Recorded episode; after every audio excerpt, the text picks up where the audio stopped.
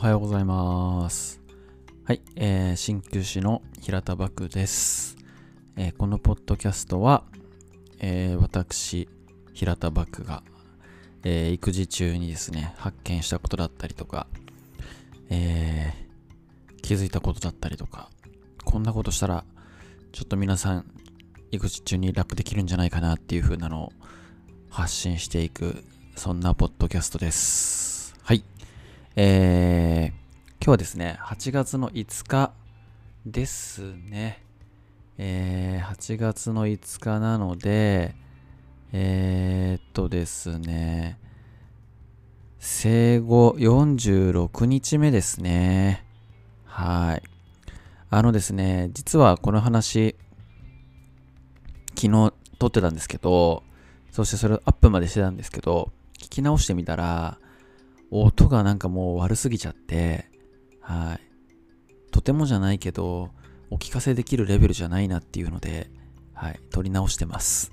はい。えー、ですね、今日は、あのーまあ、育児中にですね、あのー自分でこう、どうにかしてね、こう、ゆとりを作り出すための、ね、あの僕がね、自分で勝手にルールを作ってやってることっていうのをね、あのご紹介できればなと思って話してます。えー、なんていうか、こう、赤ちゃんって、なんかこの、なんて言うんですかね、大人に存在するこうタイムスケジュールっていうか、ね、そういうのないじゃないですか。こっからこの時間が何回の時間。こっからこの時間は休憩時間。そういうのないじゃないですか。ね、だからなんていうか、常にこう、それにね、付き合ってると、こう、ゆとりがなくなっちゃってってことがね、多いんじゃないかなっていうふうに思うんですよ。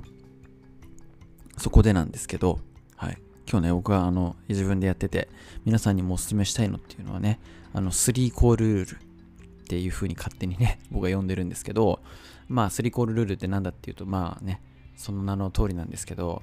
3コール。でもあれですね、まんまと言いつつ、3コールルールって、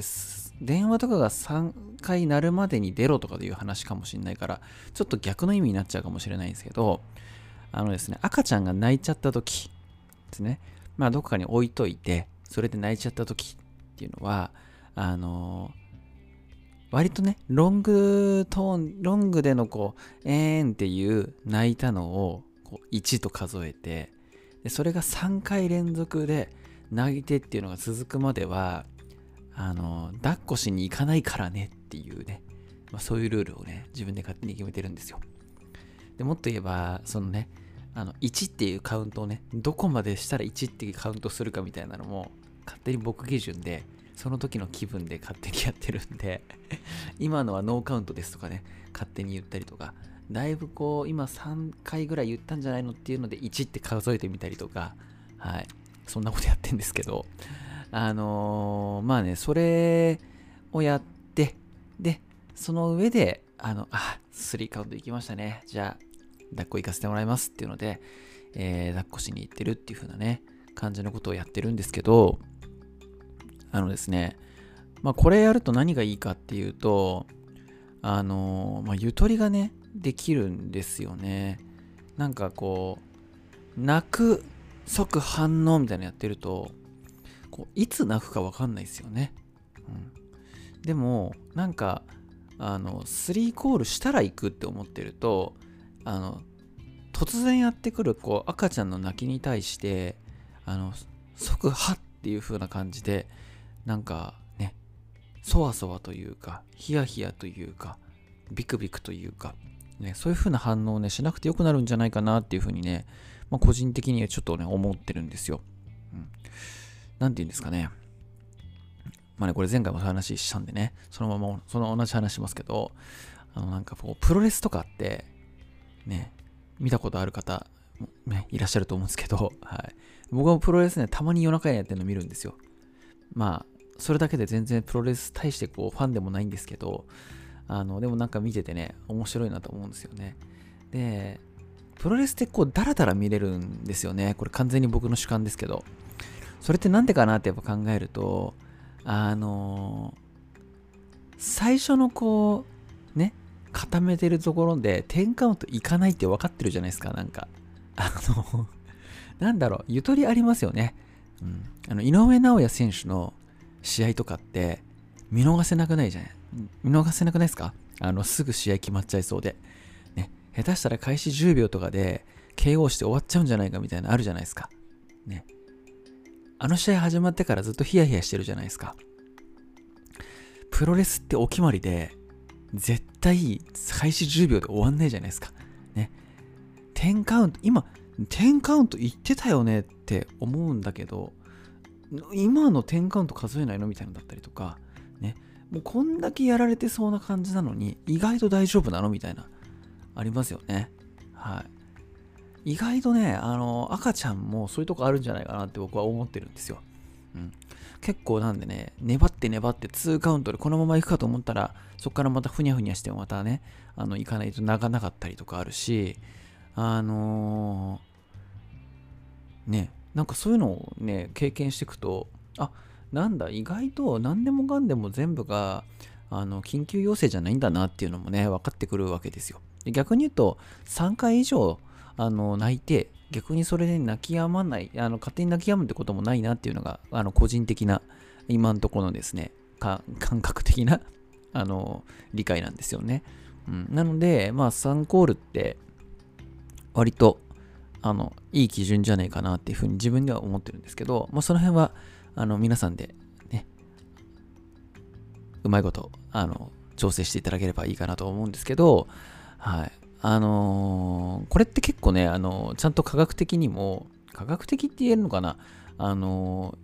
ー、まあ割とね、いろいろ広く知られているあの考え方にも合ってるんじゃないかなと思っていて、結構そのアンガーマネジメントみたいなね、怒りをね、自分で管理しましょうね、みたいな風なところでね、よく本とか出てたりするじゃないですか。ね、そういうの読んだことある方もいらっしゃるかもしれないんですけど、あのまあそういうのの中で言われてることって、大体まあ2秒ぐらい考えたら、意外とあの怒らなくて済むよっていうね。うん、ついあの自分の感情に触れることが発生したりとか、ですると即それに反応しちゃってると全部怒っちゃったりとかイライラしちゃったりとか焦っちゃったりとか不安になったりとかっていう風になりがちなんですけどちょっとこう少し時間を置いてっていう風にするだけであなんか意外とそうでもないなとか意外と考えてみたらまあうん、冷静に対処できるなとか、そういうことってあると思うんですよ。うん、ただこう、本当にね、やっぱ赤ちゃんって得体の知れない生き物だなって本当に思うんで、そうすると、それにね、本当に即反応即反応ってやってると、ね、結構いろいろやられちゃうと思うし、ね、どんどんどんどんそういう風にやってると精神的にもね、辛くなってきて、余計にいろんなことに、対するね、余裕がなくなってきちゃうんじゃないかなって思います。なので、まあね、私がやってる3コールール、3コールール わかんないですけどね。はい。そんな感じでね、ちょっとね、自分で、あのー、勝手に作ってるルールですけど、自分でルールでも作らない限り、その、ね、その時その時の、こう、反応反応っていうのでやってると、ゆとりって絶対できないと思うんですよ。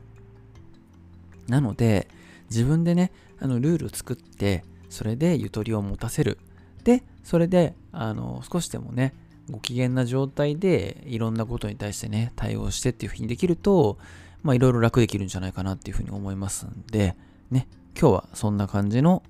えー、私がやってる自分の中でね、こうゆとりをうまいこと作り出すためのルールっていうので、えー、ご紹介してみました。はい。